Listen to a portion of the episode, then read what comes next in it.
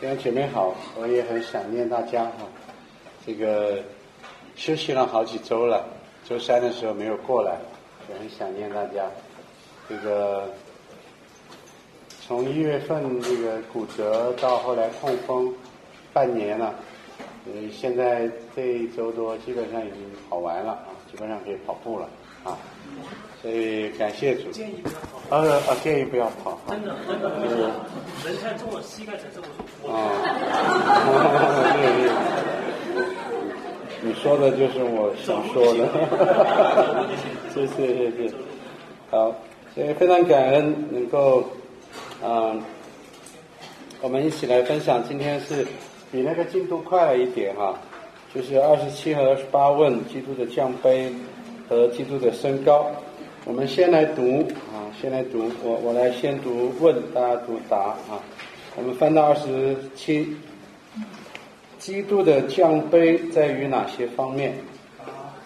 基督的降杯在于降生为人，卑微的生在律法之下，忍受今世的苦难，神的震怒和泪中。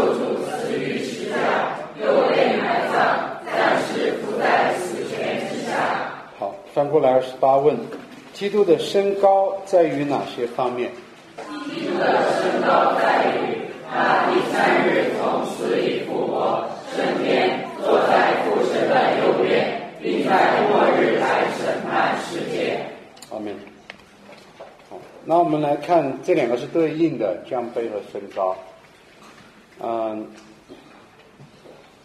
升高呢也是因为降杯，因为先不下降就不存在升高。但是基督呢原本是高，对吧？他原本是这个尊贵，所以呢是先有降杯，啊，再有升高。所以升高是一个回去啊，所以降杯是从高啊往低的走，啊，那么升高呢是从卑微呢啊升为尊贵，啊，那每个人在自己的生活中，呃，常常都会经历这样的一个过程。而且很多人的痛苦，或者很多人的这种啊，就是一辈子高高低低吧。你的这种起伏，你的情感，你的你的荣荣耀和你的忧愁，所以都都来自于这个啊。刚才那个周月兰姐妹说的，信仰上没有很高的、很狂热的时候啊。那大部分的人呢，这个这一辈子呢，我不知道，就是。一般的人其实高也高不到哪儿去，低也低不到哪儿去，是不是？所以在你的生活中呢，你已经觉得哎，我这样很难了。其实你几十年下来一看，你基本上还在这个社会阶层啊。然后呢，你基本上就说，无论是从社会地位，还是从你一生的经历，其实大部分的人这一生的那个高和低的那个落差，其实都没那么大，是不是？所以有的时候我们喜欢看小说。因为小说里的人一般落差都比较大，那落差不大一般不写他了，对吧？所以有的时候我们喜欢看小说，我们看看一些文艺作品，或那或者看一些叫乱世啊，乱世英雄啊，乱世枭雄或者乱世的爱情啊，哦，那些故事就是高就非常的高啊，低就非常的低。那我我不知道你们是怎么想，你你是希望你过一个？特别高，然后啪一下子降下来，特别低，或特别低一下子上你那个，你是想要这样的一个生活呢，还是想要一个比较平稳一点啊？这辈子高也不用太高，但低也不会太低。你大多数人是怎么想的？你是想想要哪一种生活？啊，平稳的高，平稳的。不要平稳。然后我我我说的平稳，它也不是一成不变哈。我们说大多数人的一生，他 K 线图，他还是那个那个对吧？他一定会有那个。但总的来讲，你没那么大的一个一个落差。啊，我们我我问一下哈，你希望要那种特别大的那个落差的啊？那个你觉得人生才有意思？你举一下手呢？想要这样的，有有有少数有哈。那希望不要那个一生的落差那么大的那个举下手呢，啊，大部分人还是这个，大部分人还是希望不要那么大啊。那你会看到这个，那再大大不过呢，耶稣基督的降杯与升高，对吧？啊，这个世界上历史当中有过王子沦为乞丐，这是够大的吧，是吧？然后草草莽当中的人歘就上去当了呃朱元璋是吧？当了皇帝了是吧？啊，这个人也升得很高了。但是在人类历史上，在整个这个世界当中，没有谁他的这个轨迹哈，生命的轨迹啊，能够能够大过耶稣。我们看就他的降卑，他从最尊贵到最卑下，然后又从最卑下回到最尊贵，这个路没有人走过，我们当中没有人走过，也可能刚才说大部分人也不想走，啊，即使想走的人，你你也没走过这样的路，但有一点，比如说，我们常常说基督徒啊，我们跳到一点应用啊。基督徒啊，我们要这个怎么样呢？谦卑，对吧？他这甚至有的时候，你你也会用这个词，我不知道你会不会在自己身上用这个词，就是说降杯。对，你你你有的时候，你觉得你你在这件事情上，或者你在这段时间或者怎么样，你觉得你你经历了一个降杯的过程？有有有过有过吗？有过这样的体会吗？有啊，呃。就有的时候，我我们会觉得，我们会觉得自己有有过这样的经历，对不对？啊，有过这样的经历，啊，那有一点就是说，降杯的意思是呢，它本来高，它本来尊贵，对吧？也就是说，对耶稣来讲，降杯是降到一个他本来不是的位置，他不应该是的位置，对不对？啊，这个对他来讲就是降杯，啊，对我们来讲呢，对我们来讲，一个人要多么谦卑，才能够谦卑到他他不应该试的那么那么那么低呢？你明白这个？你明白我说的话的意思吗？我我我们谦卑是回到我们本来该试的那个位置，我我们基督徒应该谦卑说：“嘿，你不该，你你骄傲了，对吧？”你你你降杯的意思是回到你自己该在的地方，对吧？认识你自己到底是谁啊？你你你狂妄了，你你忘了你是谁了？我们的我们的谦卑的意思不是指到啊降到一个我们本来不是的位置，是回到一个我们应该是的位置。不回去的人。不不不，这个这个谦卑下来的人，实际上是高傲的人，对吧？是狂妄的人。但是，所以对我们来讲，就你明白吗？这条路实际上是应该我们走的，对吧？我们是卑贱的，但我们现在却把自己看得很高，所以我们应该经历一个下降的过程。我们都要经历一个下降的过程，才能够达到我们应该是的那个位置，对吧？这个是我们应该走的路，对不对？啊，这很有意思。我们想走的路呢是相反的。啊，你你们当中有没有人？你刚才我们说，虽然不一定希望多么大的大起大大大落，但是分成两段来看，我想你们大多数人主要不太。想要的是大落吧，对吧？如果只是大大起，对吧？他 这一辈子从低到高一直往上走，他不会不会不会有一个唰一下子降下来的过程。那你们想不想要呢？想要。其实想要的，对吧？其实想要，你只不想要那个大落，对吧？大起大起，这个你是你是想要的啊。那也就是说，今天这个世界上大多数人的生活理想，我不知道作为基督徒，你的生活理想有没有变？大多数人的生活理想是人往高处走，对不对？好，人往高处走。我不知道你现在的人生理想是这样吗？你信主之后，你的你的生命的那个理想是是往高处走吗？啊，所以以前我我我有一次我说送给弟兄姐妹一句话，叫做“水往高处流，人往低处走”。我们的人生理想都是往高处走，但是我们本来是应该往下走的人，因为往下走才能够到我们本来是的那个位置。这是我们的、我们的、我们想要的轨迹和我们本来是，但是我们不是的那个样子。但是当你去看基督的降杯的时候，它完全跟我们相反。好，所以当我们看到基督的降杯跟升高的时候，首先看到一点，它跟我们完全相反。他不应该降杯，我们该走那条降杯的路，他走了。我们一一心都想升高，对不对？一心想往高处走，他却往低处走了。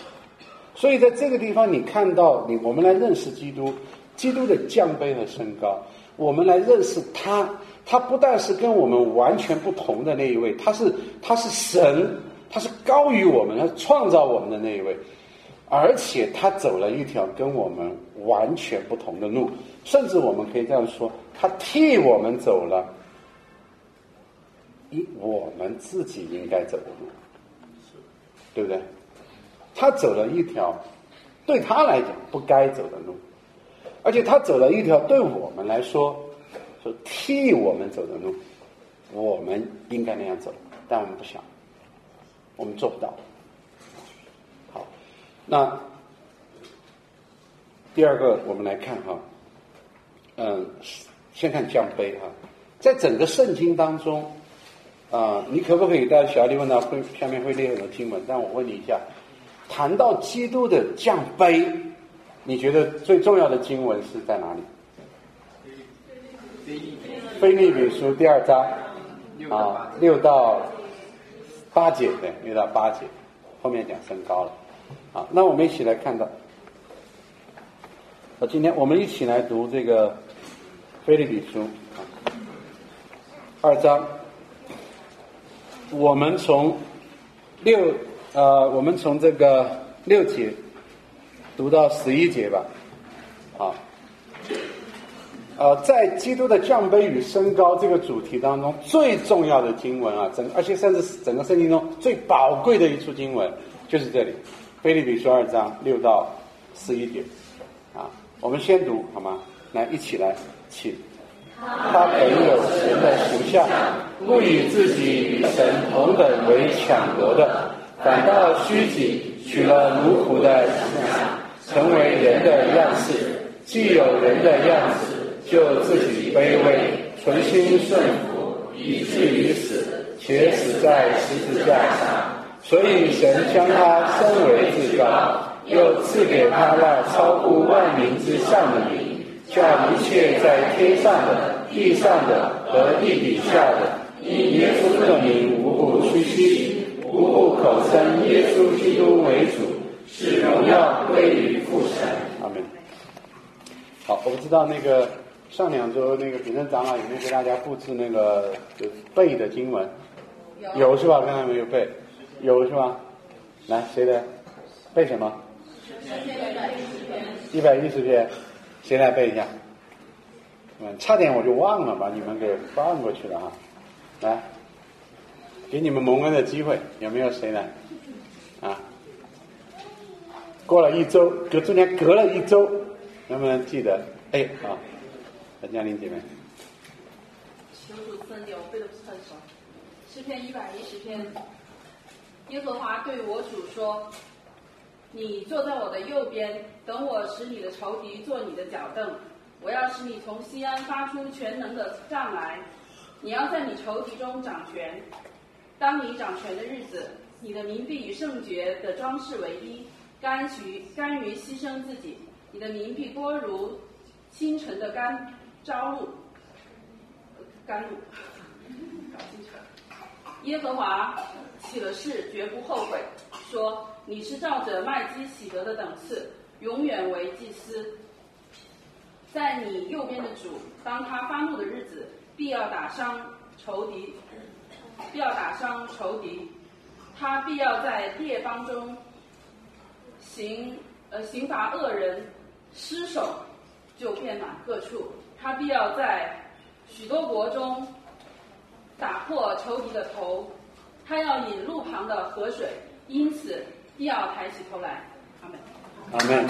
好，感谢。好，那今天呢，我就要让大家来背这个《菲利比书》二章的六到十一节。啊，那我给大家一个这个比较简单的背的方法啊，就是说，他前面六到十一节可以分前后两个部分。呃，你分在哪里？啊，分个段来看看看你的圣经，分个段分在哪里？八节对吧？前面是讲什么？降杯，后面是讲身高，对。所以很多人呢都熟悉这个这个这个“威”字的哈，胜利的这个标志，对吧？二战的时候，这个丘吉尔这个对比较有名，这也很有名的这个标志啊，胜利，对吧？胜利。哎，现在好像大家照相都喜欢这样的，是不是？这跟胜利好像没什么关系了哈。对，胜利。所以呢，很多人讲说，这个基督的这个降卑与升高，或者是基督的一生的工作呢，就像这个“ V ”字。啊，，V 字，你看这个胜利啊，，V 呢，它是先要往下是吧？然后到达一个最低点，然后提笔再往上，啊，它差不多呢。所以呢，你看哈，你你你把这样讲，这个这个有两节嘛，中间一节，最后一节哈。所以所以所以我你这样子来背就很好背了，明白吗？你用一个 V 字，你就把六到十一节就很快的就背出来了啊。那首先第一，在最高的地方是什么？啊，他本有神的形象，对吧？啊，他本有神的形象，所以然后呢，啊，他不以自己身份同等抢夺的，然后反倒虚己，去到奴仆的样式，对吧？这就到中间这一节了哈，啊，到中间这一节了。然后最低呢，啊，最低到八，是吧？啊，他就怎么样？他就就是人的样子，就自己。卑微、程序顺服，以至于死，且死在这架上，这个就是最低了啊！所以神将他呢升为至高啊，赐给他呢超乎万民之上的名啊！这个回到这边的中间这一节了，真的叫一切天上的、地下的、地下的无不因他的名屈膝啊，无不口称耶稣基督为主，使荣耀归于父神。那就回到回到最高这里了，就把这个位置画完了，对吧？所以呢，你就用这个，你用这个“微”字啊，这个这个几个指节啊，你就基本上啊就把它背完了，是吧？啊，六节啊，七节、八节是吧？九节或者最后十节、十一节啊，试一下，两分钟把它背的啊，来试一下，啊，读两遍啊，就背到了。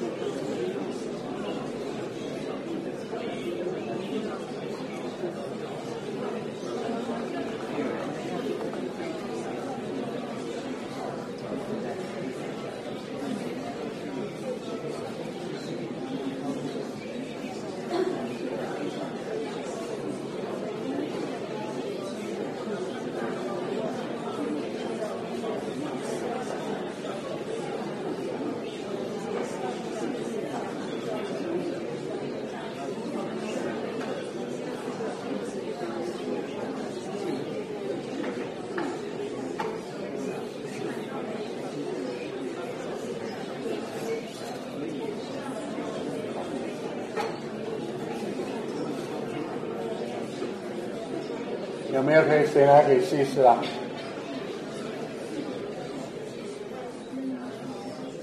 谁来试一试？把它背到。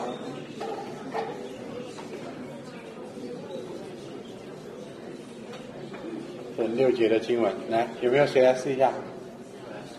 好，王军，王军要来试。好。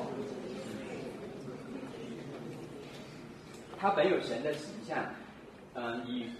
不与不以与神同等为强夺的，嗯，反倒反倒虚己，成为奴仆的形象，成为人的样子样式，呃，既有人的样子，就就自己卑微存心顺服，以至于死，且死在十字架上。所以神将他升为至高，叫他的名超乎万万万民之上的名，呃，是是呃一切在天上的、地上的和地底下的，无不无不因耶稣基督的名口无不口口称耶稣基督的名，呃无无不屈膝，无不屈膝，嗯、呃呃呃无不口称耶稣基督为主，呃，使使人归荣耀，使人荣耀父神，使荣耀归于使荣耀归于好谢谢，阿门。好，有没有谁再来试一下？再请一位，来，谁来？好，王伟。啊，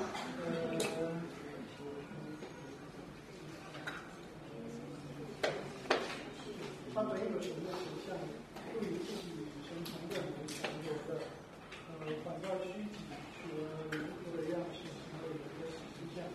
啊，当他取了奴仆的形象，成为人的样式，既有了人的样子，就直接顺服于自己死在十字架上。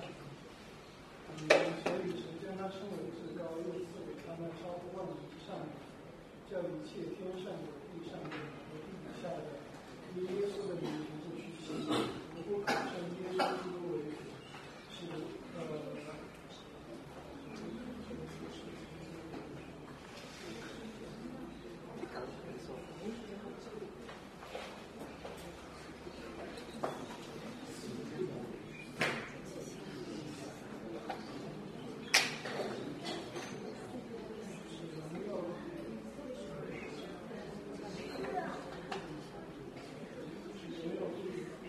阿妹，好，谢谢。所以你看到，这是一个很伟大的基督颂，啊，很伟大的基督颂。而且你有没有看到，在你的圣经中，你可以看到，这菲利比书是本来是一个这个散散文体的，在中间这几节，你们看从第五节开始是诗歌，是吧？你看到你的圣经上的排版，它中间这几节是诗歌，所以它是一个伟大的基督颂。而且他讲的是基督的工作，就是他的降卑和升高。而这个升高，最后基督的工作，最后你知道他一定是终结于什么呢？就是荣耀归于父神，对吧？荣耀归于父神。那这里面我们首先看降卑，这里面有一个非常重要的就是不以自己与神同等为抢夺的啊。这个抢夺呢，这个这个这个翻译比较拗口啊。他的意思就是不以自己与神同等，他本来是与神同等，对吧？但是是与神同等，但是与神同等这一件事不是必须要坚持的，不是不可以放弃的，这个叫做不以啊与神同等为抢夺的，啊啊这个，那这个地方就是降卑的真正的一个意思，就是比如说。你你有钱，有钱也很好，因为神给的。但是呢，你不以自己有钱为不可放弃的。你虽然现在有钱，但是你不一定非要有钱。这些钱全部失去了，你不以它为不可失去的。因为有钱人这个不是你的身份，神的儿女才是你的身份。有钱人这个身份是可以放弃的，对吧？然后学学问也是一样，学位也是一样，对吧？所有的其他的东西都是一样。你很健康，健康也很好，啊，神所赐的。但是你不以不以自己健康这件事情说，神你一定得给我健康。我我这个人必须健康，健康神圣不可侵犯，对吧？你知道，在我们今天这个人这里有太多的神圣不可侵犯的东西。那就是绝不可放弃，是不是？你生命中有没有绝不可放弃的东西？啊，你的生命当中有很多的这种这种这种痛苦啊，啊，其实都是来自于你生命中有太多你认为就是不可神圣不可侵犯的东西，你认为绝对不可以放弃的东西，你认为你有你就一定要有，你不能放弃，这个恰恰是属于属于那种不应该有的人的心态。你明白这意思吗？本来是个穷人，好不容易有钱了，所以这钱是绝对不能放弃的。明白吗？如果他他他他他这个世世代代都是都都是皇帝的儿子，所以呢，他说没钱就没钱，我特喜欢当乞丐。啊，我们我们这家从来没出过乞丐，我觉得挺好玩的，是吧？但是你如果你你本来就是你本来你们家就是从乞丐熬出来的，那你就绝不可放弃，你知道吗？而只有那个真正就是的人，对他来讲呢，就可以放弃，很奇很很有意思。耶稣本来就是神，但是他却要放弃这一点。我们这些本来不是神人，却不愿意放弃与神同等的那个那种生活，就因为你本来不是，本来不是好不容易有了，你就坚决不愿意失去。所以耶稣给了我们一个完全相反的，他本来是，但他不认为他的事是不可以放弃的，这个叫做降本。所以，你不要认为你生命当中所拥有的任何的东西是你当得的。当你认为是你当得的时候，那么就是不可放弃的，就变成神圣不可侵犯。这今天今天这个世界讲这个权利的时候，讲人权的时候，人权是个好东西，是神给我们的啊，人的尊严、自由，这些都是好东西啊，包括平等等等等等。但是。这些都不是不可放弃的。那个比我们基督跟我们平等不平等的？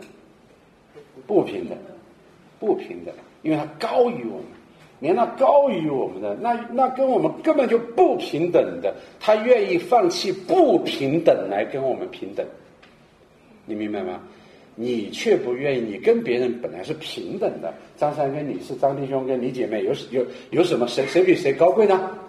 但是你却不愿意放弃你的平等，去跟别人不平等，啊，是不是？是不是倒过来的？他本来是跟我们不平等的，一点儿都跟我们都都都不平等，哪哪方面跟我们平等？都是任何一点都是高过我们的，他却愿意放弃这个不平等来跟我们平等。怎么平等呢？在什么地方跟我们平等呢？奴仆的样式，在奴仆的样式上跟我们平等。在人在在人的样式上跟我们平等，在卑微上面跟我们平等，在顺服，甚至最后在死上面跟我们平等。他他他他是他是不应该死的，他也他是神，他本来也死亡在他身上没有权势的。他放弃他的不平等来跟我们平等，挑战我们这些在平等当中却不愿意放弃我们的平等去跟别人不平等的人。还是一样，回到刚才说，他走的一条路是他不应该走，是我们该走，但是他替我们走的，他的降卑与升高，这就是他，这就是他救赎我们的方式，这就是他救赎的工作。耶稣在降卑和升高当中的工作，就是彻底的、彻底的这个这个颠倒了。就是他说，当耶稣当神放弃了他的。当基督放弃了他与神同等虚己，来到我们当中降卑的时候，你你有没有会你你会不会觉得整个世界其实有点大乱？整个世界的次序是不是颠倒？是不是颠倒？他把整个宇宙秩序都颠倒了，而不是颠覆国家政权，对吧？他把整个宇宙政权都给颠覆了，他把神和人的地位彻底颠了过来。神站在人的地位置上，人站在神的位置上。该死的人站在站站在被拯救的位置上，不不该死不会死的站在该死的位置上。整个发生了一个颠倒。如果你信基基督所做的这个工作是整个发生一个颠倒，那如果你信这样的一位基督的救赎的工作，你的生命当中就应该发生这样一个颠倒。你的生命中就要一个基督徒就应该回到一个应用啊。你的基督徒就应该走这个微智的人生路线。如果你不走这个路线。我我的意思说，走这个不是说你走的跟耶稣一模一样，没有人会会跟耶稣一模一样，对吧？耶稣所喝的杯，我们是不能喝的，但你效法他。所以，基督徒的人生的目标、人生的轨迹呢，他信主之后的他这个人生的这个这个最宝贵的东西啊，就是说在某一个意义上、某某一个程度上，跟基督走的这个 V 字形呢相似。啊，所以你你可以问一下，你可以看一下你现在的这个生活，有没有一点点跟这个相似？啊，如果完全不相似，没有任何一点，不但不相似，你觉得完全跟他反的，那我觉得你就不是不像一个基督徒，那就你应该怀疑你自己是不是真正信了耶稣。你说稍微有有一点点像哈，只要稍微有一点对，倒过来应该是这个是吧？对，这这个叫金字塔，人的目的是要站站在金字塔的顶端，那是我人生的目标，是吧？对吧？对，所以如果你信耶稣，你信这位降卑跟升高的主，你的生命多多少少要反映一点点这个这个轨迹。只要稍稍的反反映一点点这样的轨迹，你就会经历到，就是与主的联合，你就会你会你会经历到信仰的美好，你就会经历到，嗯，你会经历到这个信仰对你来讲的真实和宝贵。所以，所以你们，你们，你们设想自己或者你们盼望，想不想有这样一个类似的轨迹？渴不渴望有这样类似的一个轨迹？渴望，渴望，阿门。对，所以求主能够，但我们说主要我我想要，他有点怕，对吧？当然我们都会怕，然后我想我想这样，但是我我我信心太小。那这个是我们都是这样子，有谁不软弱呢？有谁不胆小呢？对吧？在这个上面都胆小，有谁不不不不害怕呢？都会害怕。但是呢，我们我们真的想要，我们知道这个才是，这才是真正伟大的人生，这个才是真正有价值的基督徒的人生。对。但求主给我们说，主要我受我受不了的时候，你别给我加那么多，对吧？我那个微我那个虽然跟你有点相似，但是但就像我那个 K 线图，我那个幅度没那么大。呃，幅度没那么大啊，你不要给我太大，太大我受不了。但是呢，我还是希望尝到那个滋味，我还是希望走那样的一条路。这个是这个是基督徒啊。好，那我们稍微有一点，再有一点归纳说，二十七问里面问说基督的降杯，那后面他他说稍稍有一个归纳，主基督的降杯可以分为哪四个阶段？啊，你你你看那个二十二十七问的回答。那因为那个句子很长，那我们稍微把它分一下，分成四个，那这样分的更细了，分成它降杯的四个阶段，哎，怎么分？看一下。好，降生应该算一个对吧？降生好，然后呢？律法之下，啊，律法之下，然后呢？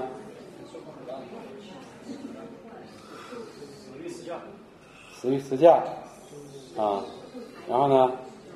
那不不不不超过，你把每个词儿都算一个，都七八个了啊，稍微的，稍微的有一点点归纳，我们按个四个。但你说干嘛非要归纳四个？归纳三个不行吗？呃，大家都可以，因为这个归纳只是帮助我们理解。我们按四个来，你稍微有一点，怎怎么来算四个会比较比较更那个准确一点，比较。降生，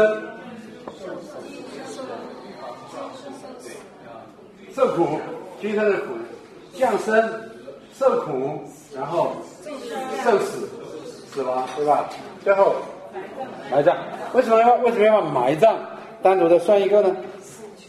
因为他暂时伏在死权之下，表明还有埋葬，表明什么？你看《使徒信经》里有没有提到埋葬？啊，他怎么样？在本丢比拉多手下怎么样？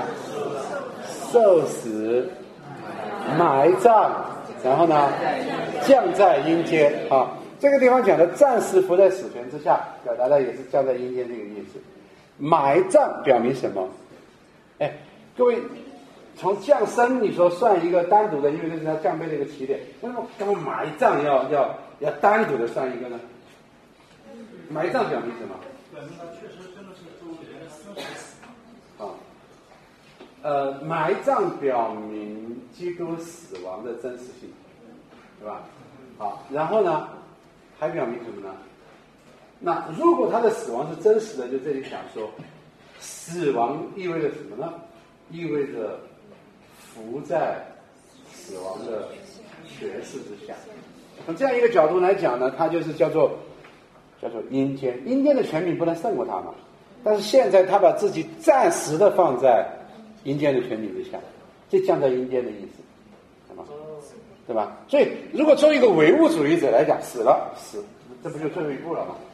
但是作为一个基督徒来讲，死肉身的这个死还不是最后一步嘛，还有阴间的嘛，地上、地下和地底下的嘛，对不对？它还有一个地底下，一个是天上，从天上到地下来，这这个叫做这个叫做降生，对吧？然后在这个地上的这个生活，这个在这个生活加起来就是受苦，对吧？然后这个生活的一个终点就是死亡，死亡了还还还没完的，还有一个地底下。对吧？还有一个阴间的死亡的诠释，所以这是他的四个四个的降杯：降生、受苦、受死、埋葬。好，当我们来思想基督的降杯的时候，那我又再问一个应用的问题：对我们的生命，当你思想一位降杯的基督的时候，对你有什么样的安慰，和对你有什么样的？鼓励呢？对你的生活、生命意味着什么呢？有一位你相信一位降杯的基督，有一位曾经降杯到如此地步的基督，你的生活会会因此发生改变吗？会意味着什么？啊，是这样。为什么没有拜偶像的借口？我们有拜偶，哦，没有拜偶像的。因为中国的神话里面，像什么玉皇大帝啊，什么太上老君都是在那个云里面的，呃，最多也就是个仙女下凡，反正他有一个严格的人和神的等级。嗯，就是所以呢，我们就会觉得，既然我们他们比我们高这么多，那我们就仰望他，所以呢，就就有了理由去拜偶像。但如果说，呃，这个神他跟我们一样。呃住在我们中间的话，跟我们一样平凡的话，那就没有没有任何理由再去捏造一个高高在上的那种闪着金光的那种那种形式的神。嗯，我以为你说，因为他既然降位在我们当中，我们就不需要拜他。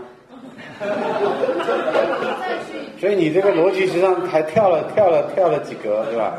哎，所以其他的我们就不拜了，所以其他的我们就不拜了，跳了两个啊，我们。我们我举的具体一点，就不说四个阶段嘛，降生，基督的降生，他的卑微的降生，他降到马槽中，对不对？哎，对你有什么样的，跟跟你有什么关系？对对你有什么样的鼓励跟挑战？我我我这样子问一个问题，我不知道你们怎样，我们当中有多少的人曾经感到自己出身卑微？而且出生的卑微，构成了自己生命中一个非常大的一个困困境，自卑、努力、困难，嗯，对，有有人勇敢的举起手来，是吧？嗯，嗯，我我觉得对很多的人都是这样的，出生的卑微，似乎在这个社会上是我的一个原罪，嗯，对不对？出生的卑微使很多的人。从他出生开始，他这一生其实就活在一种一种那个很艰难的处境当中。出生的卑微是他一直想摆脱的东西，是不是？出生的卑微甚至是他他一直想改变的东西。他所有的努力就想改变这个。那有的人成功了啊，我终于这个摆脱这个东西了。但是就算你摆脱了，你将来怎么样？但你很害怕人家说你以前是什么？嗯，那种人最讨厌。对吧？对那种人最讨厌，对吧？我都我都这个怎么样了？我现在都在北京都买房了，或者怎么样了，对吧？他突然他跑出来借我个底，对吧？这种人恨不得把他给掐死，对吧？那还有还有更多的人呢，他无论怎么经过努力，他没有办法摆脱这个卑微，出生的卑微。出生的卑微实际上是我们，是我们几乎很多的人啊，除了闲着金钥匙出生的人，对吧？其实我们生命中一个非常非常重要的一个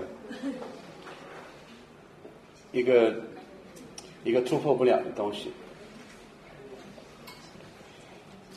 可以医治我们的，可以把我们从这样子的出生的卑微，对这个卑微的恐惧，被这个卑微的这种怨恨，啊，被被这种卑微带给我们的压力，从这一切当中出来的，就是基督的降卑，就是神的儿子，就是那一位荣耀的上帝，他的出生比你更卑微，他的出他的出生的卑微。使得我们，你知道吗？就是你不是需要通过你的努力，然后赢得了一个非常体面的身份之后，人家再也不会说你了，或者你自己心中再也不会这个对自己没有安全感了。不是，是因为你信了耶稣，是因为你相信了这一位耶稣他的降卑，所以你出生的那个卑微再也对你不能构成威胁了。再也不能够构成别人对你的、对你的那种压力，包括你自己对自己的这种压力了。耶稣的降生，他的卑微的降生，医治了我们的卑微。他认同我们到如此的一个地步，这个这这个时候，你就能够明白说，如果耶稣他降降生为人，那我我们知道这本来就是降卑，神成为人，哪怕。哪怕基督成为这个地上最荣耀的人，成为这个皇宫里面的，成为统治全世界的大帝国里面的这个王子，他是不是还是在降卑？对不对？跟他的荣耀相比，我干嘛要在地上来当王子？对不对？那跟乞丐有什么区别？在他看来根本就没什么差别嘛。但是呢，他降生为人，他在人当中，你明白吗？他的降生。在人当中，仍然有一个降卑的过程，对不对？所有的人里面，你可以选嘛，从最高的到最低的。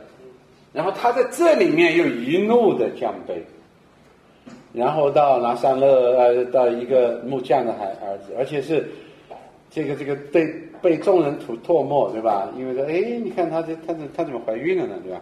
然后呢，还要到处逃，对吧？然后最后呢，你你在马槽，你们当中你们当中有人在马槽中降生的吗？啊，我我想我想家里再穷也不至于在在马槽中降生嘛，啊，或者说我们家没马，鸡窝里降生，不会有人家穷到这个地步嘛，对吧？怎么样也得有个炕啊，怎么样也也也得铺个铺铺个被子嘛，对吧？不不可能嘛，啊，这是很很特别的。那耶稣在人群当中一直降卑到我们当中最卑微的，意味着什么？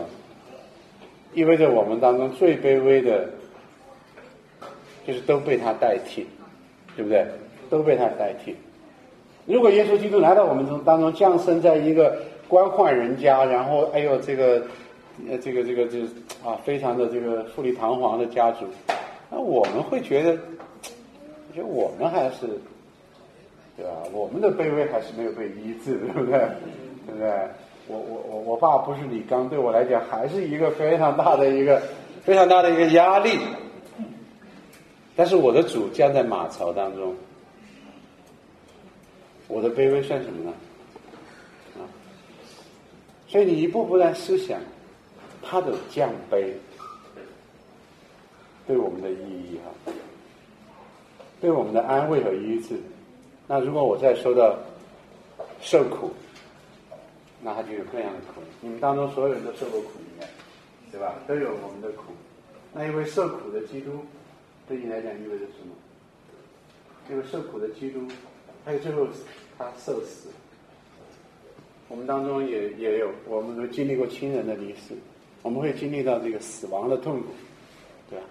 我们自己的时候会害怕，然后我们会看见亲人的离世。唯一的安慰是什么？是基督在十字架上存心顺服，以至于死。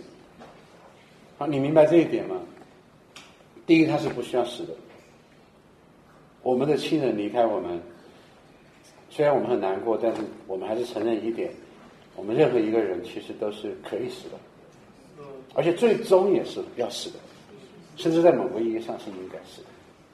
但是这一位，他是不应该死的，也本来不会死的。那他的死是不是比我们所有的亲人的死都更更什么？更宝贵？更不可思议，更重要，对吧？而且他是存心顺服以至于死。这个世界上有有有谁是存心顺服以至于死的？都是不服谁死的，你明白吗？都是不想死而死了的。都是很不想要这个结果，很想避免这个结果。不论是他自己想避免，还是他周围的亲人想去避免，那最后避免不了死的。有谁是主动的、存心顺服去死的？有谁生下来就是为了去死的？没有吗？只只有这一位耶稣，他生下来就是为了死。所以，所以当这个我们会体会到这样的痛苦，但是玛利亚的痛苦，当玛利亚在这个圣殿当中，那个先知怎么对玛利亚说？因为他预言了，他预言了你的这个儿子要死，对不对？但这个话就是当谁谁将来都是要死的，但是这个话预言了他他的生就是为了要死，对吧？然后呢，他讲了一句话什么？你记记得吗？就是指到指到玛利亚说的，你的心什么？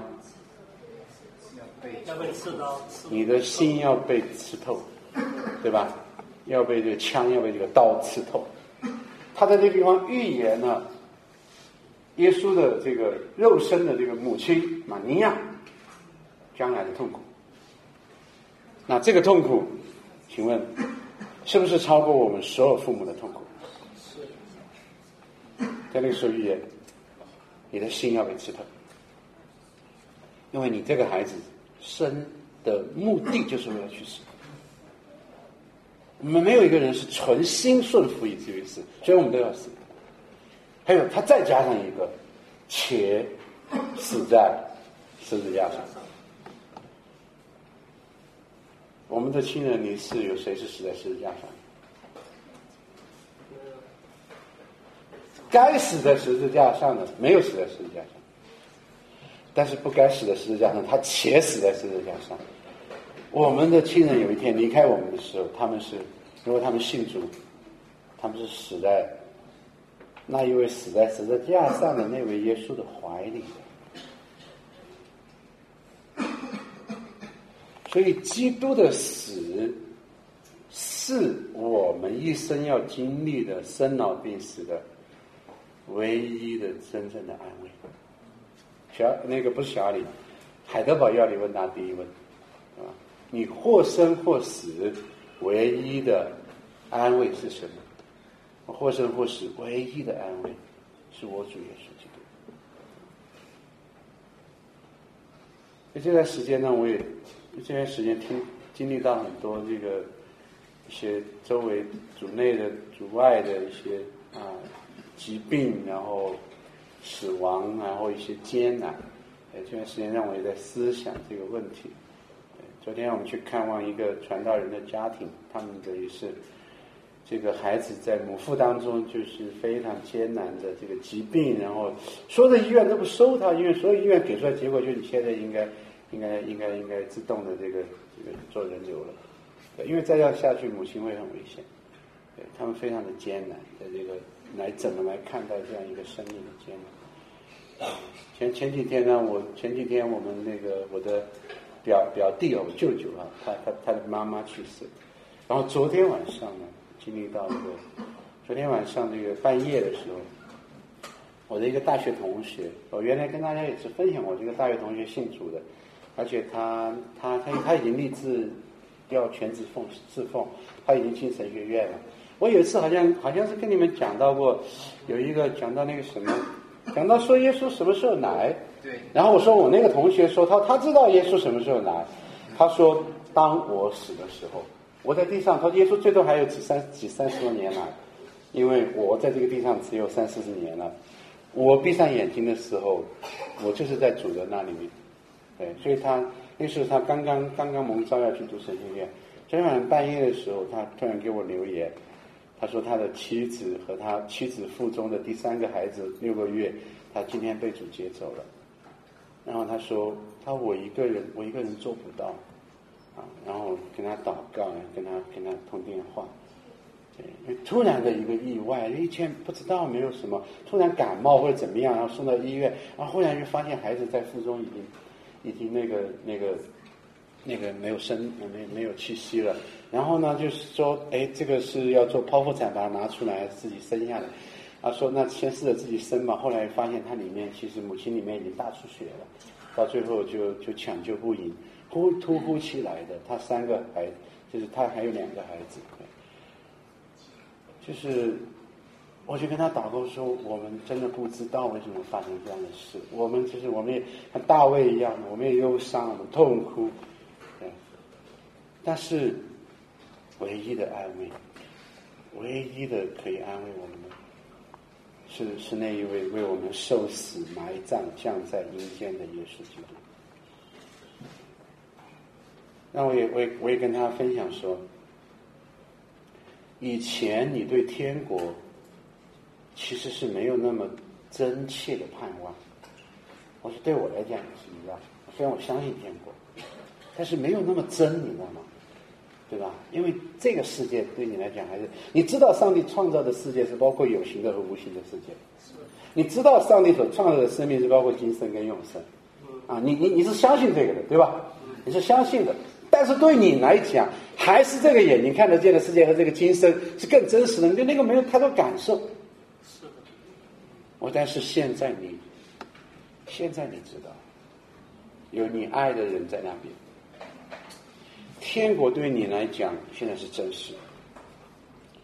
现在你的孩子，你有两个孩子是在地上，你有一个孩子是在天上。天上和地上共同构成了你生活的那一个上帝所创造的世界。所以对你来讲，神所造的那个世界，你你知道吗？在包括在你的痛苦当中，在你的眼泪当中，比现在对我来讲更加的真实。因为你的世界包括了。天上、地下和地底下，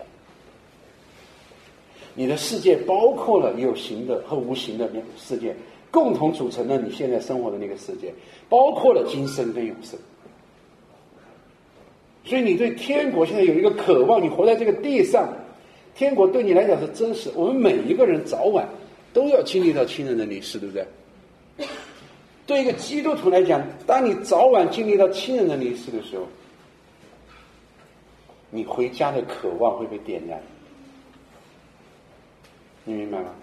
如果你从来没有经历过亲人的离世，有的时候你活着哈，其实你不想回家，其实你不想那个天上的家，你觉得这挺好，此地乐不思蜀。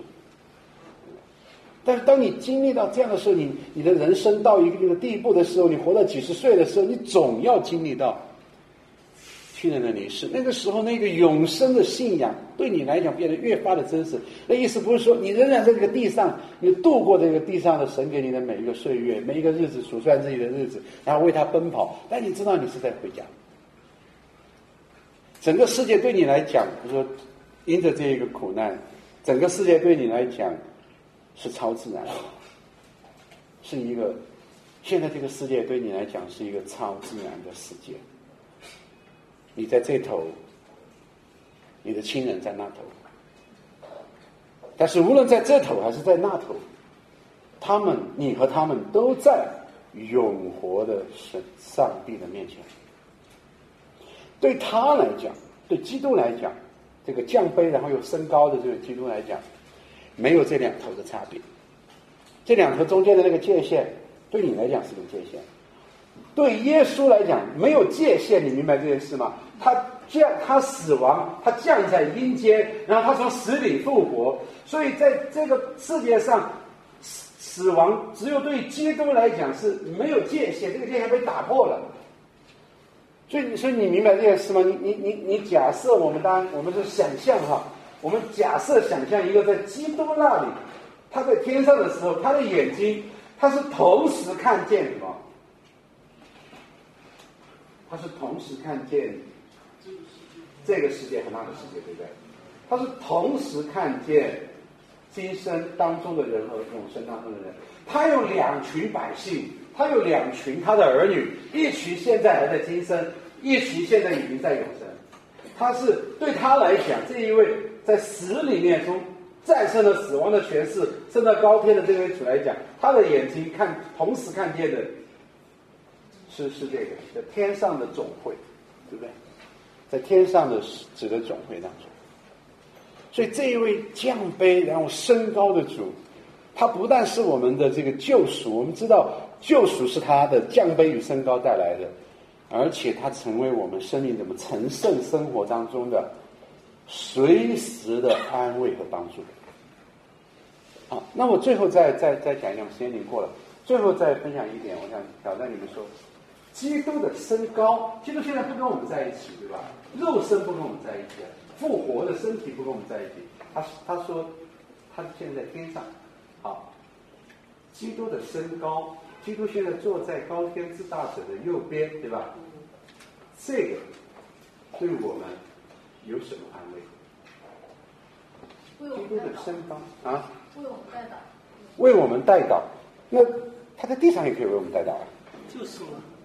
啊，像现在可以无所不在了，而且没有以前那以前在肉身中的限制。哎，好，他身高，如果他如果耶稣基督复活，就说主啊，你复活，你不要走了，你门徒拉着他，你不要升天，对不对？那如果耶稣复活之后，你想象一下，他就一直在这两千年哈。他就一直在地上，他就真的做他地上的，他就没有罗马的什么教皇了，对不对？主主基督自己自己在地上，还要教皇干什么？他这两千年，他就是这个地上的教会的这个元首，他就一直就跟这个我们在一起。如果是这样子的话呢？就没牧师。呃，就没牧师了，没牧师了，还是有牧师？为什么呢？你如果是这样的话，就你刚才所讲。如果基督是以他复活的肉身在我们的当中的话，他就不是无处不在，明白吗？好，他今天可能在美国教会，明天他到中国教会来，对不对？他就不是无处不在的。基督的身高表明什么？表明他他说我若不去什么？宝会是圣灵就不来，所以如今基督那一位升高的基督，透过圣灵，是与全世界所有他的百姓同在，而且住在每一个基督徒的心中，对吧？好，那还有没有什么？他的身高带给我们怎样的？安慰和盼望呢？这我们意味着什么呢？是今天升高的那位是胜过了一切那个啊，就是一切的权势，他已经胜过了，是，是不是？他升高的原因是因为他已经得了荣耀、掳掠仇敌，他一切权势已经胜过。那胜过，我们刚才说胜过了，还是可以一直留在地上嘛，对吧？他为什么要升高？他。他对他在天上，他说了，我要在天上给你们预备地方，什么地方呢？住的地方。什么时候住的地方？什么时候住的地方？将来对吧？啊，基督在天上意味着将来比现在对我们而言更重要。对，明白吗？基督的身高意味着。你不要思想地上的事，你要思想啊天上的事。为什么？你最爱的人、最重要的人在哪里，你就思想哪里的事吗？对不对？如果你最爱的人住在上海，你天天到晚就想上海，对不对？你就想到上海去看他吗？所以你希望他从上海来看你吗？是。如果你最重要的，如果基督是不是住在上海，不是住在北京，也不是在纽约，基督在天上，你是不是你是不是应该经常想天上的事儿呢？是。你还天天在想地上的事儿，表明表明你不想他嘛，对不对？表明你不想他嘛。基督在天上，表明天上才是你的盼望。啊，基督为你预备地方是为了将来，表明将来才是你你生命中最重要的，不是现在。除非现在是为将来而存在的现在，对吧？如果现在是一个跟将来没有关系的现在，啊，今天现代人讲的当下，对吧？当下没有意义，因为基督在天上，所以当下没有意义啊。我说的是跟那个跟那个永恒切割了的那个当下没有意义啊。因为基督在天上，所以地上的事没有意义。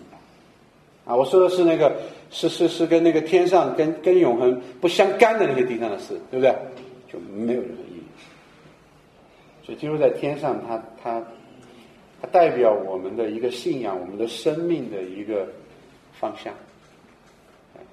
好，求主来帮助我们，我们一起。好，我请李生长老带我们来做一个结束的祷告。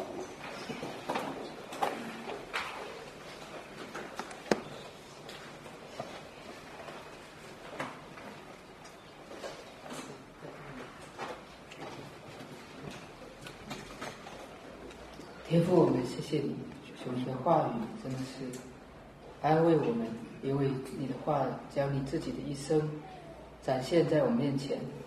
主啊，我们啊，我们每个人出生到如今这样子，我们所受的苦都是常常是因我们自己罪或者他人的罪，但是你为我们受苦，主啊，以至于能够把我们从粪堆当中来提升。主啊，你也如今在天上作王，愿你常常打开我们的眼睛，主啊，让我们看到我们一生就像一场戏，我们有最终的爱我们的一位导演在天上，所以我们或者啊碰到失落的事、痛苦的事、死亡的事、忧伤的事，主啊，我们就知道你已经给我们有最终的盼望和安慰，所以愿主真的是啊以你。以你的降卑来安慰我们，以你的身高来安慰我们。让我们活在地上，真的是能够啊，能够珍惜呃光阴，主啊，知道你让我们活在，你救了我们，让我们活在地上啊，不是啊没有没有目的的，主要是要让我们能够以你自己那永远的生命和性情有份，所以愿我们一心的来追赶。主啊，我们也想念那天上永恒的家乡。愿主今天借着巫师的话，真的是大大的得着和安慰我们。感谢主，奉耶稣基督的圣名祷告。